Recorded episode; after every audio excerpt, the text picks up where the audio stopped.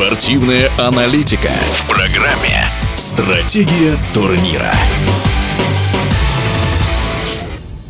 Российские спортсмены стали призерами Олимпиады в баскетболе 3 на 3 и женская и мужская команды дошли до финальных матчей, но довольствовались серебряными медалями. Женская сборная России проиграла в решающей встрече американкам, мужская уступила Латвии. В любом случае это большой успех, так считает известнейший баскетбольный эксперт, бывший главный тренер женской сборной России Борис Соколовский слов не нахожу, как бы, чтобы выразить мое восхищение тем, как и девчата и ребята провели этот турнир. Конечно, перед началом Олимпийского турнира все склонялись к тому, и я в том числе, о том, что девчонки все-таки наши были и чемпионами мира, и выигрывали европейские турниры, и тем более они представляют собой высший дивизион нашего баскетбола. Казалось, что шансов на медали и вообще на успех у девочек больше, потому что ребята, я еще раз снимаю перед ними шляпу, все ребята наши из дивизиона Суперлиги 1 и бывшие студенты, которые вовремя переквалифицировались э, в интересный проект 3 на 3 и стали в нем профессионалами. При всем при этом на золото у наших ребят было больше шансов. Просто немножко не повезло, сделали несколько ошибок, не справились с острыми проходами латышей. Баскетбол 3 на 3 как отдельный вид спорта впервые вошел в олимпийскую программу. Поэтому поясним, матч в этой дисциплине длится всего 10 минут или до 21 очка, набранного одной из команд. За точное попадание 1 балл, за дальний бросок 2. И еще важный момент – разрешено больше плотных контактов по сравнению с классическим баскетболом. Отсюда иная стратегия на игру и несколько другой подход к атаке и защите, говорит Борис Соколовский.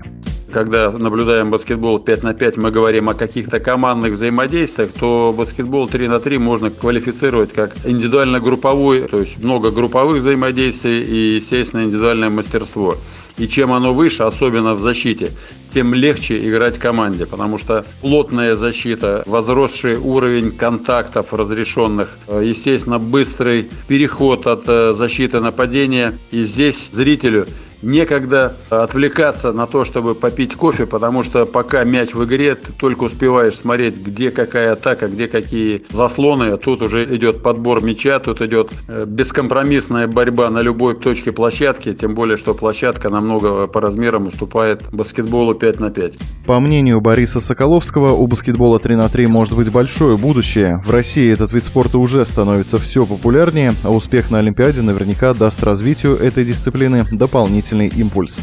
Посмотрите, какое количество турниров проводится в России, проводится за рубежом. То есть баскетбол 3 на 3 набирает обороты. Это формат такой, который сближает зрителей, игроков. И в одном турнире сразу можно задействовать много команд. Потому что есть турниры, например, такие как Самара Open. Э, на него приезжает более 200 команд.